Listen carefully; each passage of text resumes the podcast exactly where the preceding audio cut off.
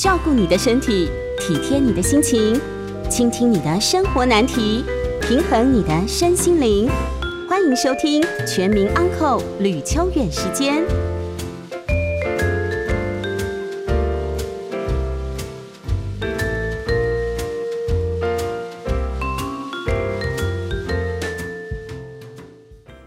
收听九八新闻台，每周晚上八点播出的吕秋远时间，我是吕秋远哦。那么我们今天是一一年三月十一号，在若干年前的今天，呃，日本呢发生了就是海啸啊，那么就是造成非常多人伤亡。那转眼间也过了非常多年了哦。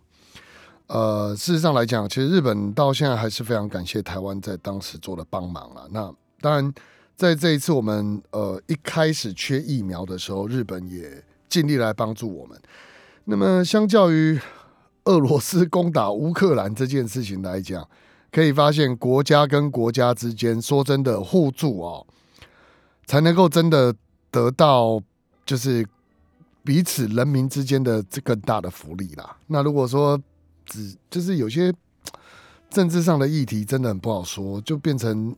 就像现在这样子哦，俄罗斯跟乌克兰之间战争已经十几天了。那在这样的情况下，受害的都是百姓哦。好，那刚刚其实我对于因为排歌不是我排的，各位知道。然后这首歌呢叫做陈奕迅《没有手机的日子》。我想说，奇怪，这跟我们等下要讲的主题了嘛？因为我们今天要讲法律嘛，啊。那我们的助理就告诉我说，这跟前两天发生的。大 S 又结婚的事情有关系，为什么呢？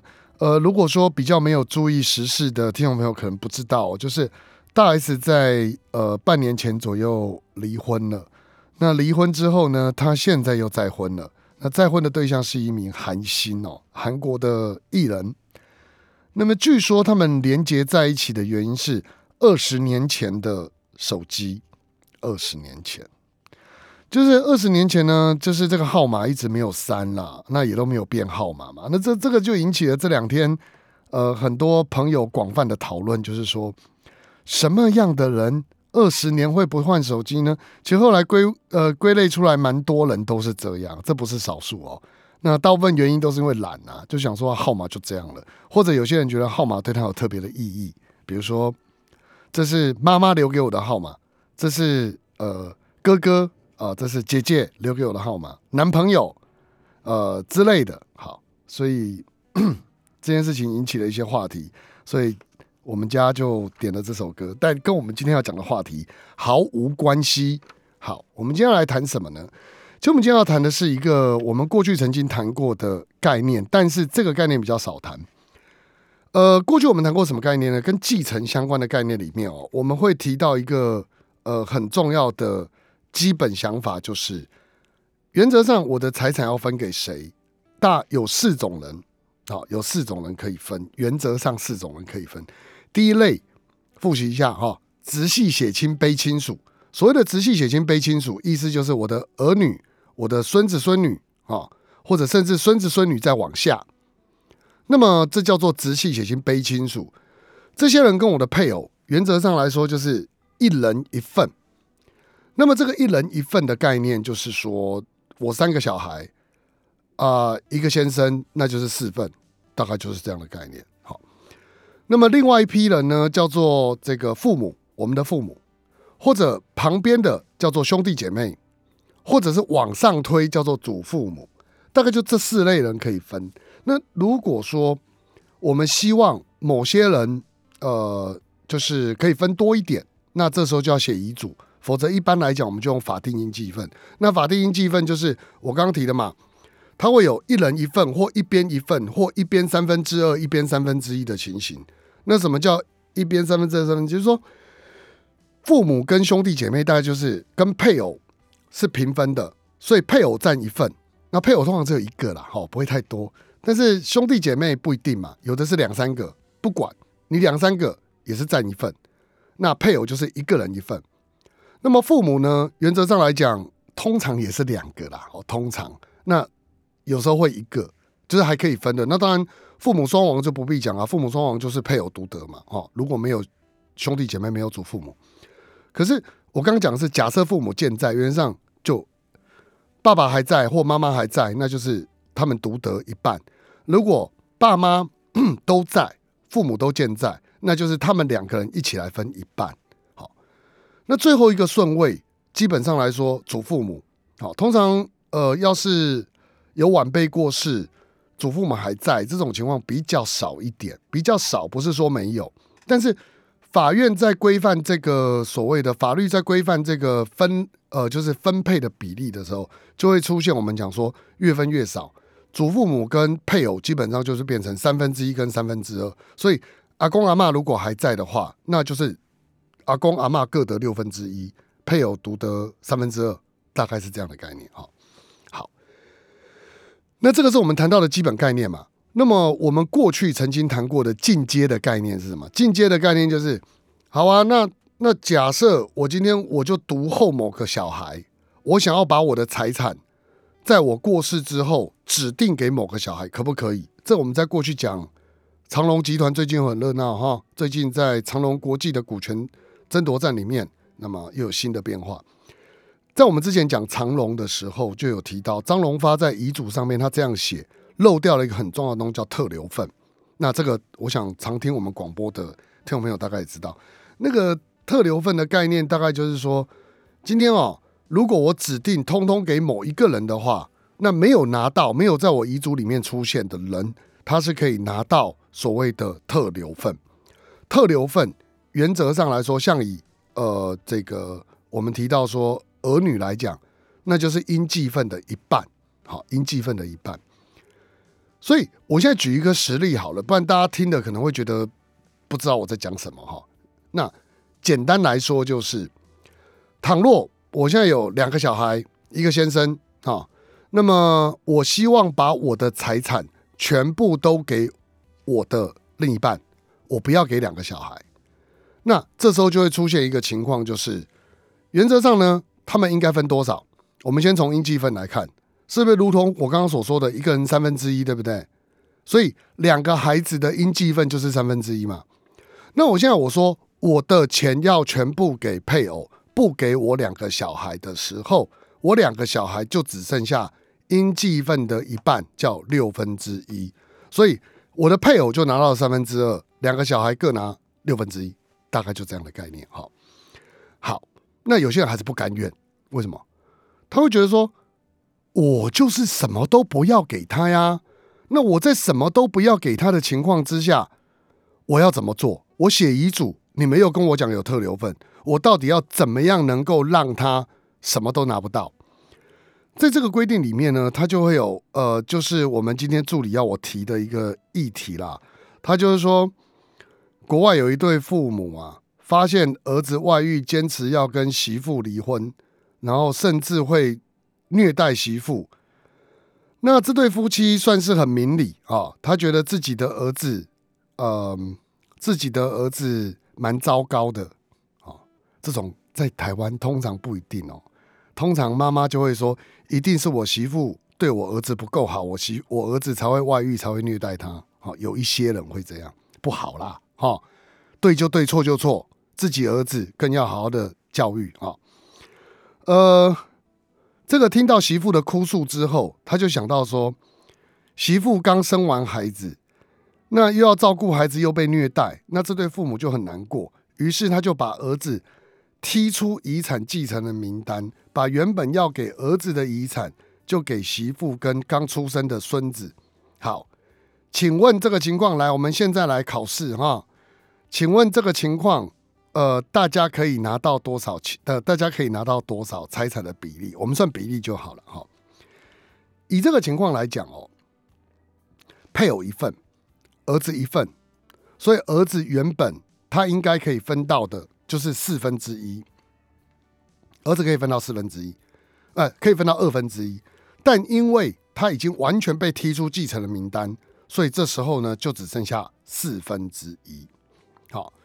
也就是说呢，儿子的特留份还是在的。假设这个案例在台湾呢，因为国外的规定，每一个国家对于所谓特留份的规定都不一定一样。在这个情况之下，因为每一个国家的特留份规定，说我就我就不管其他国家，我讲假设这个事情发生在我们台湾，那这个儿子就是拿到四分之一，这怎么算的？因为原本的继承人只有两个嘛。那当然有听众可能如果前面没听懂，会说不是啊，律师，这不是他孙子也能分吗？不行啊，孙子虽然是直系血亲卑亲属，但因为爸爸没死，就是那个妈妈的儿子没死，所以基本上儿子。有继承权的话，孙子就没有继承权，这样懂吗？哦，好，那儿子跟他的配偶，儿子跟他的配偶，一个人是不是一半？那一半的一半是不是就四分之一？所以先生跟孙子跟媳妇拿到四分之三，然后这个儿子拿到四分之一，大概就这样的概念。好，那所以呢，这样的规范到底有没有用？原则上来讲，哦，这种案例如果发生在国内。我们给媳妇跟孙子的叫做遗赠，它不是继承，它是遗赠，因为他们两个没有继承权嘛，所以他们叫遗赠。那么配偶就是继承，那儿子呢？儿子也有继承权，可是因为这个妈妈他把或者这个爸爸他把配偶排除在外，不把那个儿子排除在外，那排除在外的情况之下，儿子就还是留了一点点特留份。那各位要想哦。这个是在我配偶的情况。如果说没有配偶了，所有的财产都在先生或太太名下，当过世的时候，理论上儿子独得全部，他的儿子独得全部，所以他的特留份是多少？一半。所以就变成什么？媳妇跟孙子一半，他们拿的是叫遗赠，然后这个儿子呢也拿到一半，这一半叫做特留份。这样各位清楚了吧？他是。等于说是儿子还是继承人，媳妇跟孙子不是继承人，但取得遗赠，这个就是我们讲说遗产的基本规定。好，那那我还是没讲到一个重点，就是如果我真的不想让儿子或者让我的就是小孩子某一个小孩或不想让配偶来继承我的财产的时候，那这时候呢要怎么办？在法律上哦，我们有一个东西叫做剥夺继承权，也就是说呢。我们可以借由遗嘱或者其他的可呃可以表示的方式，让某一个人他的继承权完全消灭。那这就是我们讲所谓的剥夺继承权的概念。那我们待会广告回来，我们继续聊如何的来剥夺继承权。欢迎回到九八新闻台吕秋远时间，我是吕秋远哦。那我们刚刚提到了剥夺继承权的概念，那个剥夺继承权哈，就是简单来讲。我希望我的继承人一毛都不可以继承，连特留份都不可以给他。那这种东西，当然在法律上，它一定会有严格的规范要件，没有那么简单呐。那通常我看过有一些重男轻女的爸爸妈妈，最好不要这样。我跟各位讲，我做律师做了十几年哈，我的经验啦，当然男生孝顺的也很多啦，可是我的经验真的是，女儿其实到后来我们生病的时候蛮贴心的。不需要去想那个什么，呃，比如说 有些台湾人的习俗是讲旁道，就是我要有个男生来给我旁道，不用想太多啦。儿子不孝的话哦，不知道跑到哪里去了，财产都给他，一买起别给你旁道了，变喜欢贼了哦。重点都不是旁道嘛，重点是我们晚年我们的生活哦，跟孩子之间的关系，这才是重点啊。跟孩子的关系不分性别的哦，不是说今天儿子就一定比较不孝，女儿比较孝顺。都没有哦，但是呢，基本上真的在晚年孝顺的女儿，其实真的蛮多的。好，回到我刚刚讲的，呃，就是有些爸妈他会用什么叫女儿写抛弃继承，就说哦，我跟你讲，我这个房子哈，以后就是要给你哥的，你给我签抛弃继承，请问这个有没有用？没有用，为什么？这个东西我们让小朋友先去写抛弃继承啊。事实上来讲，继承的开始是要等到被继承人死亡才开始。换句话说，他抛弃的权利根本还没存在，你怎么叫人家抛弃？这种东西不能预先抛弃啊！所以，基本上，当我们叫我们的小朋友先写抛弃继承的时候，由于继承权尚未发生，因此他抛弃一个自己没有的权利，那个有点像什么？我抛弃我，呃。拥有一零一大楼的权利，这句话不是很好笑吗？你要先有啊，你还没有，你怎么抛弃？是不是？所以叫人家抛弃也没有意思，那只会让小朋友或者让我们的孩子觉得很不安，想说：哎，爸妈为什么这样对哥哥比较好，对弟弟比较好？这种没有比较好，哈。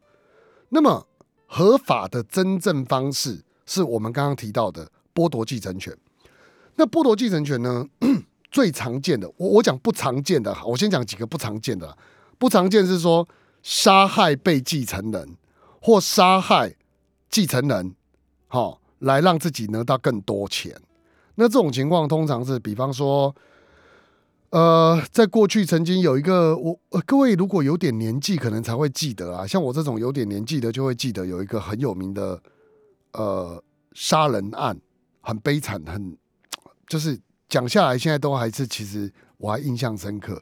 发生在林口啊，有一个儿子把他的爸妈伙同朋友把他爸妈杀害了。那一年他才十八岁，为什么？这我常跟朋友讲的，你不要老是跟你的孩子讲说。等我死了，我的一切都是你的，你急什么？讲这种话，通常，呃，懂事的孩子不会想什么，他只会说：“爸妈，你好好照顾你自己身体，好不好？钱你要自己花掉。”比较不孝的子孙会怎么想？那你怎么还不死呢？就像以前我不是讲过一个故事吗？康熙皇帝他这一辈子最惨的是什么？最惨的就是他儿子争产，那就争那个皇位。哦，就九子夺嫡那个故事不是这么来的吗？哈，那么他的太子就曾经讲过一句话说：“岂有四十年之太子乎？”就是我是太子做了四十年啊，救命啊！我什么时候可以当皇帝啊？哦，那这个东西你把它拿来，我们虽然不是皇帝，但我们有一点财产的时候，孩子也有些不孝的孩子，他也会想啊，那就是爸妈啊，什么时候我可以拿到你的财产？所以。通常我们的想法是这样，呃，以刚刚我讲那个林口的案子，那个孩子才十八岁哦，因为他觉得爸妈给他钱太少，那爸妈老是跟他说啊，以后啊，我死了都是你的，那这孩子就想说，那早点送你们一程吧，于是就跟朋友相约啊，就把他爸妈给杀害了。那这个事情后来他判死刑，可如果他没判死刑。能不能分到他孩子的能能不能分到他爸妈的遗产呢？不行，因为根据法律规定，只要是杀害被继承人来取得继承，这个时候我们就不能让他剥夺他的继承权。这个是当然自始开始就已经发生了，就没有继承权。好，那么这是比较少见的，因为呃也不能讲少见啦，社会新闻很多啦，就是为了谋夺继承权。跟我们最后要讲的那个比较起来，这算少见了。好，那再来就是篡改遗嘱或者威胁呃被继承人改遗嘱、写遗嘱，这个部分呃可以原谅，可以原谅，但只要做了也是丧失继承权，那这比较少见。最常见的是什么呢？对于被继承人有所谓的重大侮辱或虐待。经被继承人表示不得继承者，所以各位来两个要件记得，第一个是有重大侮辱或虐待，这第一个要件。可是有这个要件够不够？这样讲不够，还要下一个，经被继承人表示不得继承，就是说他讲出来、写出来说你不可以继承，那这是两个要件啊。所以我们第一个要探究的是 什么叫做重大？各位注意“重大”两个字哦。重大的意思就是不可以是说，比如说赌气，今天晚上不回家吃饭，然后妈妈就说：“哎呀，你侮辱我这小子，我剥夺你继承权啊！”就今天晚上没回来吃饭，跟你吵个架，你就要剥夺人家继承权，也太狠了吧？好，我们讲的是重大侮辱。那这种重大侮辱，比如说对爸妈施暴、打爸妈，或是说呃骂三字经，好，这种情况都是对爸妈的重大侮辱。好，有一个。法条上没有，但最高法院长久以来都认可的，就是很久没来看爸妈，这也算是一种重大侮辱或虐待。要记起来哦。为什么？因为其实我们很多的父母就是会想说，啊，他也没侮辱我，也没虐待我，他就是不来看我，然后就是让我自己就是孤老一生。那这种情况，他当然他不来找我，怎么侮辱？他不来看我，怎么虐待？所以这种情况之下，呃，最高法院开了一个门，这个门就是最高法院历年来见解，他认为说，如果真的是长久以来都不去看爸妈的话，即便没有什么口出恶言，即便没有动手，这也是所谓的重大侮辱或虐待。哦，好，那这个部分大概没什么问题啦。简单来说，就是第一个。各位要记得重大，第二个是侮辱虐待，然后呃不去看小孩，而不去看爸妈也算好。下一个问题比较难，就是要表示出来，你不能放在心里。为什么呢？因为假设我什么都不讲，别人不知道嘛，那我要怎么做？写遗嘱，或者是记在自己的日记里面，或是呢呃在某一个场合里，比如说过年，好举个例子，过年的时候，我的儿子在这个。除夕夜的年夜饭里骂我三字经，打我一巴掌，那我觉得他对我当然是重大侮辱啊。于是乎，我就站起来，很愤怒的跟大家说：“这个逆子以后不准继承我的遗产。”来，这有表示了。各位了解我意思吗？那个不见得是书面，但一定要表示出来，不管是对大家讲，或是写下来，这个部分都叫做对于。被继承人重大侮辱或虐待的时候，那我们同样可以用这个来剥夺对方的继承权。好的，那一旦剥夺以后，一旦剥夺以后，可不可以原谅？可以。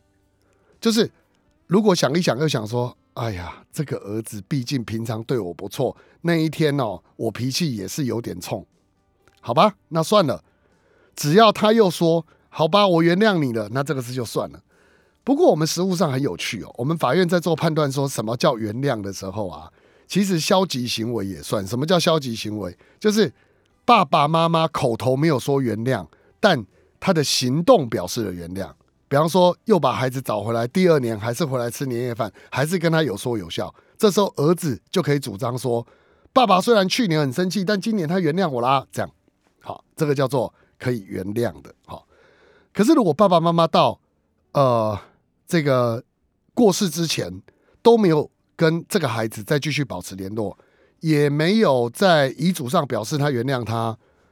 这时候呢，剥夺继承权这个情况就出现了。好，那么出现了之后，就代表这个孩子以后他就没有办法取得任何继承。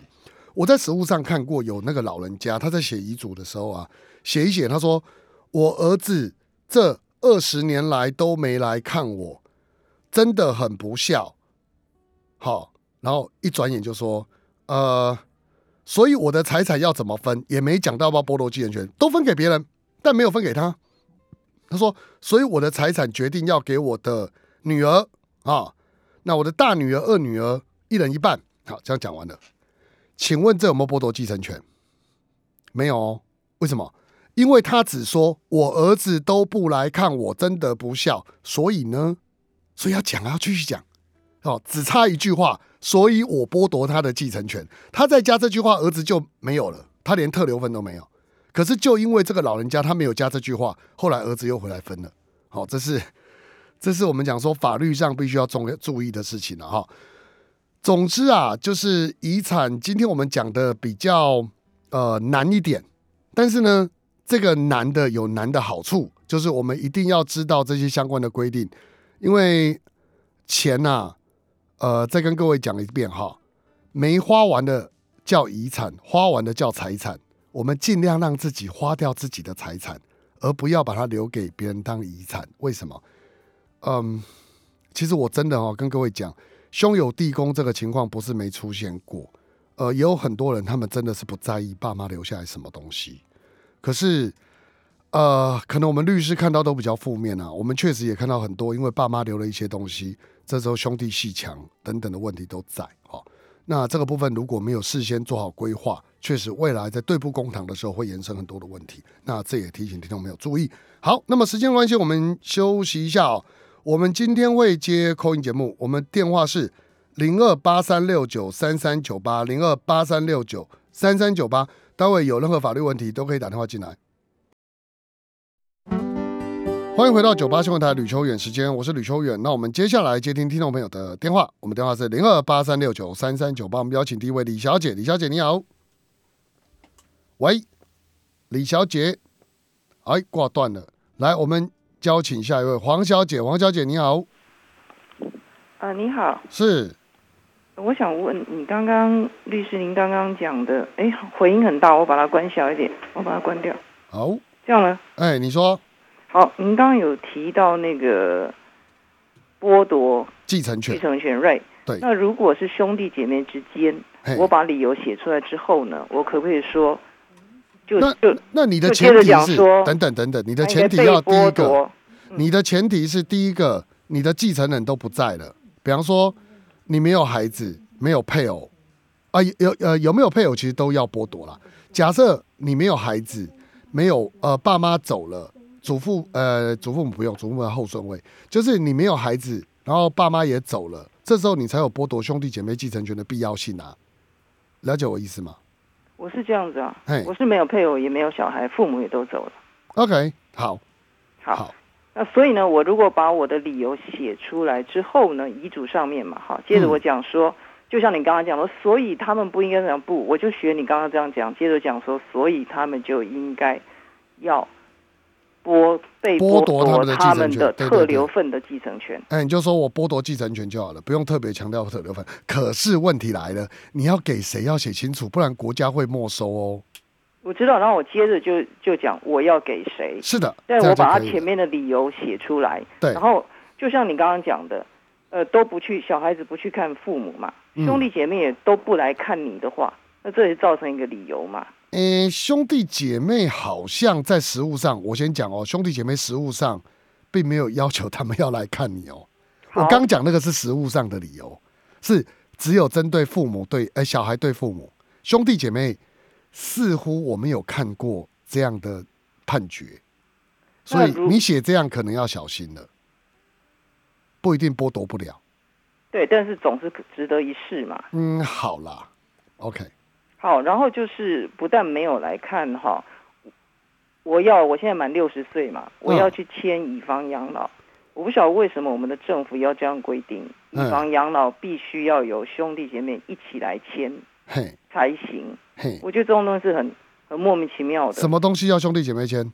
就是我现在要拿我的房子哦，可是这个房子如果他们有以房养老，银行要开始给我钱嘛，因为等等等等，那房子是您是所有权人，我是所有权人啊，他们没有。六十岁了，所以他们没有，他们没有所有权，就是你的兄弟这是我姐。的房子，对他们每一个人都，我我父母留给我们房子，每一个人都一间嘛，所以我自己的这一间，我现在满六十了，我要去签以房养老的时候，嗯，他说一定要兄弟姐妹要有一个人至少一个人出面出来陪同你一起签，可是因为我们好奇怪哦，那好像是银行的内规，应该他不会是，呃，应该不会是所有银行都这样。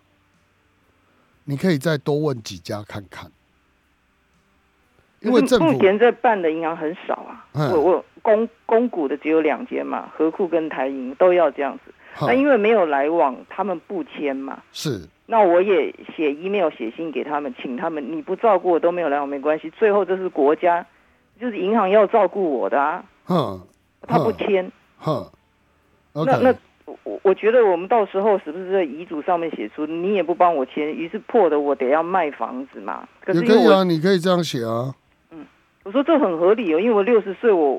我要靠这些，你不帮我签，我只好把我搞得乱七八糟嘛。你也不照顾我，你也不签嘛。是那这就，所以我就可以接着想讲说，故就要剥夺他们，他们就被剥夺他们的继承权嘛。好啊，试那就看，看看，那就看看法官怎么样判嘛。试试看。不过如果他们真的要争的话，以后应该会打官司了。对对，那这种东西打官司应该也是马上一次就解决，不会一直打下去嘛。那个法官认为他合不合乎刚刚讲的被剥夺权嘛？不合乎就一翻两瞪眼就不合乎了嘛。嗯，除非你觉得这个法官呃判你不合乎，然后你想要再继续再争再争再争，这样对不对？对，大概三审啊，一般最多。那就是我的继承的人，他要去，那那我已经死了嘛，那我就把一五一十的这样写下来，嗯好啊然后，继承人他自己自己去拿给写法官看越详。细越好，好不好？把你对于你的兄弟姐妹的一些想法都写下来，这个会都会影响法官。对对，嗯然后接着就是我觉得你刚刚帮助很大，接着我必须要讲这一句说，我认为他们应该被剥夺对对对，继承权就说我所以剥夺他我要把我的钱给谁？嘿，这样这样很好。我以前没有没有写到这一句。好然后，如哦。果我将来任何，因为我看到李敖的遗嘱哈，我如果任何一个时候改变了我要给的对方，还要盖章吗？你就重写一份嘛。我通常都会建议大家假设我在最后一份我已经很很难过、很紧张，也许身哦，对对对那你要记得哦，你你增加或减少的时候，你要写增几字、减几字，然后外面要签名哦。对，我记得只有签名，对可是我看了李敖上面盖章，不行，他们签名盖章，都可以，但是你要写那就好，因为我觉得字、减几很紧张，没有办法盖章嘛。啊。对对对，所以我可以说我要，那那假设呃改变了对方的名字了，比方我是从 A 改成 B，那我不可以只有写 A B，还要再讲说我你要写的三三字、真三字，通好名字是三个字嘛。嗯对，你要在旁边写，比如你把原来名字删掉，对不对？写三三字，删掉三个字，嗯哼，然后你真三字，增加三个字，这样。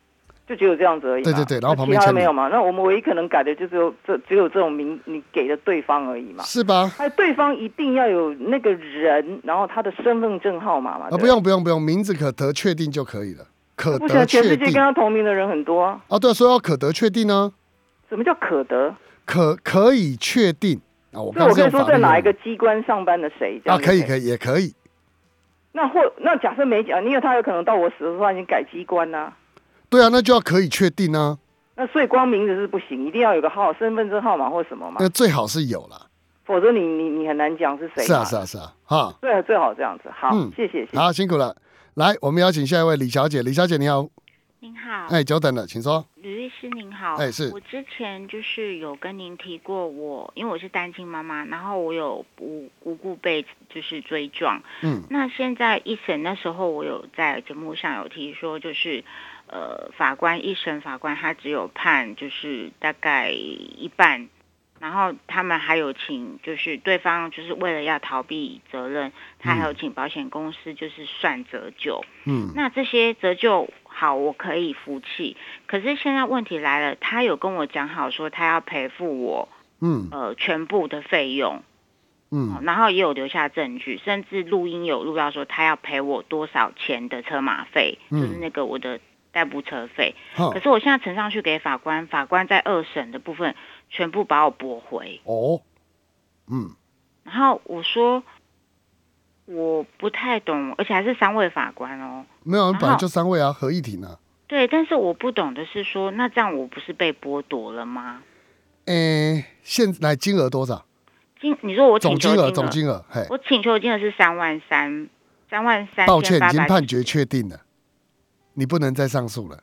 可是问题问题是他只判一万六千一百一十一元。是，但我的重点是你，你现在问我也没用。就算我告诉你说，哎呀，我觉得这法官很不合理。我我于是我我我现在不是要，因为我现在是要学教训，因为别人说我一开始就先把三万三，我为了要拿车，因为我住在淡水三支那边，我每天必须要五点起床。如果我那时候要搭捷运，可能四点，因为我要到台北车站去去去上班，然后我还要中途还要送小孩七点半到大直去上课。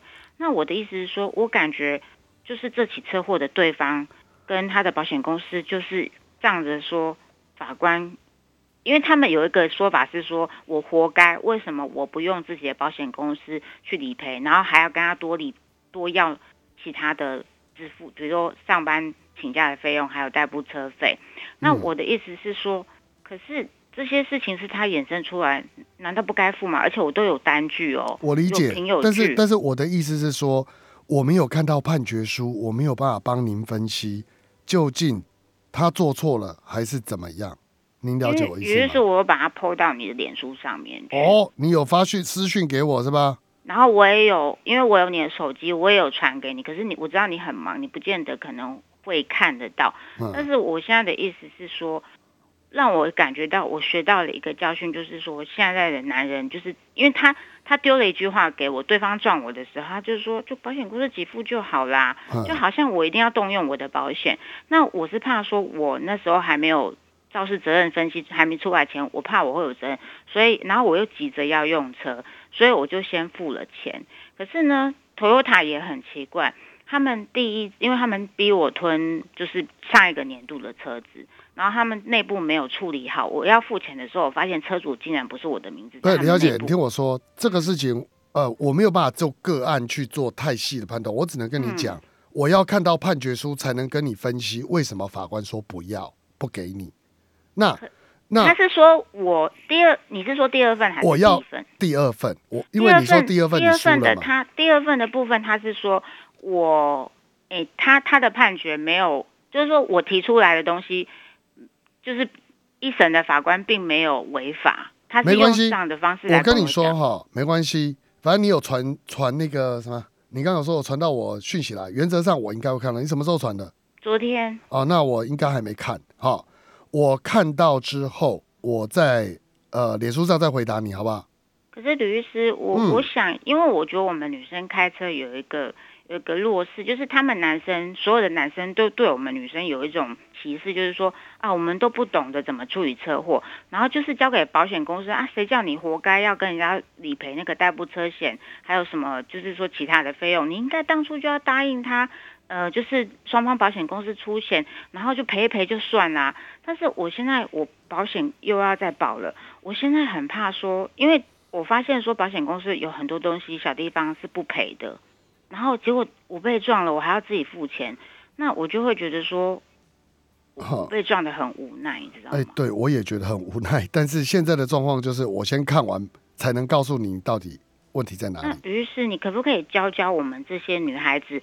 在保保险上面，到底要怎么保才能够完全保障自己？因为我发现现在很多男生，他们都为了抢快，都会乱插，就是会会乱超车，然后也不打方向灯。哎，这个跟性别不一定有关系啦。可是他们都很喜欢开快车啊。哎，这个跟性别也不一定有关系啦。也不保持车距啊，那不然怎么会这样撞上去？这还是跟性别不一定有关系啦，相信我。可是开快车的女生也很多啦。对啦，但是问题是还。比较守法的还是女生嘛？好了，那我看我我再跟你讲哈。辛苦了。是我的意思是说，那我们接下来到底要怎么样保障自己？好，我了解一下，我再跟您说。好，我先看一下判决书啊。好，拜拜。好，那么时间的关系，那位何先生，你等我一下，刚刚那个车祸稍微久了一点哈。广告回来，我第一个接听您的电话，待会见。欢迎回到九八新闻台吕秋远时间，我是吕秋远。我们继续来接听电话，我们邀请何先生。何先生你好，呃，律师你好，哎，请说。我今年八十多岁啊。哎呦，是是是。我我要写遗嘱。哦，好。我有三个子女，哎，一个在台湾生的，他有户籍没有问题。是。呃，另外两个比较小的子女在菲律宾生的。是。呃，他们在那边读大学，然后就到美国去了，是，也没有回台湾，没有户籍，是，他们那个出生纸也早也丢掉了，这么多年了嘛，所以我无法证明他们是我的子女，哎，所以我遗嘱用写遗赠遗赠的方式，嗯，可以让他们一样享受到继承我的财产吗？哎，可以，遗赠就不需要证明他们是我的子女了，对对对对对。哦，那好，那一正他们一样可以像子女一样享受遗继承。是，啊，那好，那好，啊，就是这样，谢谢。好，辛苦了。不过遗赠还是要注意特留份哈，因为基本上我刚刚提到的遗赠，其实他在如果没有继承人的情况之下是 OK 的啦，哈，你爱给谁就给谁。但如果有继承人的话，那可能这部分就要特别注意一下，哈。那尽量不要去侵害到特留份。那么刚刚有一位听众朋友提到的，就是说，就这个所谓的遗嘱的部分，那呃，刚我讲过哈，一定要特别注意，如果我们只有这四种人可以继承，没有写遗赠的话哦，到后面会出现一种情形，就是。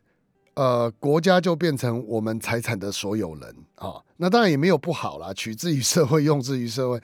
但我们总是可以把自己的钱给我们自己想要的人。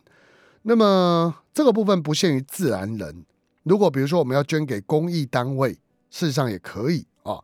那这公益单位只要他是社团法人或者是财团法人，都可以做啊。这是一个。相当好的设计，那这部分就提供给听众朋友做参考。反正就我刚刚提到的，呃，继承的基本概念就是，还是回到我跟听众朋友讲的老话，就是我们啊辛苦了一辈子啊，那嗯，其实我们很多，就连我自己啦，我都会受我爸妈影响，就是嗯，自己不用过太好啊，但是对于身边的人要好一点。那在这个情况之下，就变成老是对自己比较刻薄。我们都希望说留多一点东西给身边的人啊。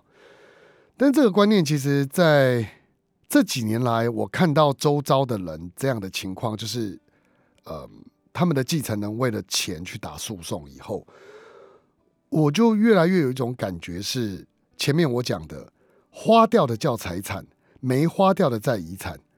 到时候啊。钱在银行，人在天堂，就是大家吵成一堂，那没有意义啊。所以呃，就是有些可能大哥大姐或者叔叔伯伯，呃，真的跟你们讲哦，就是我们能够对自己好一点，那就尽量对自己好一点啊。我相信孩子啊，尤其是孝顺的孩子，也希望我们能这样了。好，那不要老是想着说我要多给他什么。呃，之前我也曾经提过啊，就是林则徐讲的嘛。他说，如果子孙啊跟我一样贤能，留财留财给他做什么呢？那如果祖子孙啊不如我贤能，我留财产只是一增其二，就是增加他作恶的本事而已啊。这个也给各位听众朋友做参考哈。好的，那今天应该扣印就到这边为止了啊。谢谢各位今天听众朋友的收听，我是吕秋远，那我们下周见，拜拜。